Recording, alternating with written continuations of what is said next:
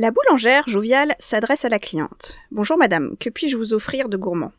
Des croissants croustillants, des baguettes croustillantes, ou peut-être un pain au levain à la saveur enivrante?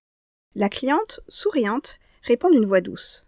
Bonjour madame, que de choix dans votre boutique. Je vais prendre une baguette, bien dorée et craquante. Et deux croissants, s'il vous plaît, pour un petit déjeuner appétissant. La boulangère, experte, prend le pain avec précaution.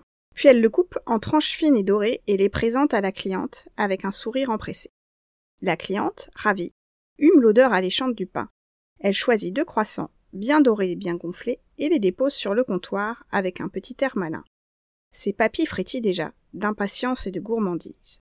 La boulangère, satisfaite, encaisse avec un grand sourire. Elle remercie la cliente pour sa confiance et son choix.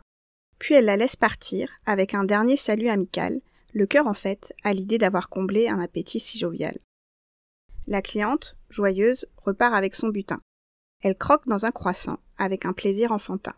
Puis elle savoure le pain à la mie moelleuse et parfumée, et remercie la boulangère pour ce délice tant apprécié.